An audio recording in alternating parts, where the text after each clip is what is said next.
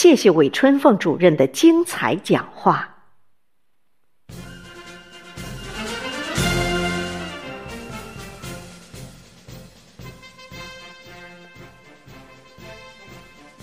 朋友们，七十二年后的今天，我们成功举办了铭记历史、致敬英雄朗诵会，抒发真挚情感，传承红色基因，赓续红色血脉，继承和弘扬抗美援朝精神。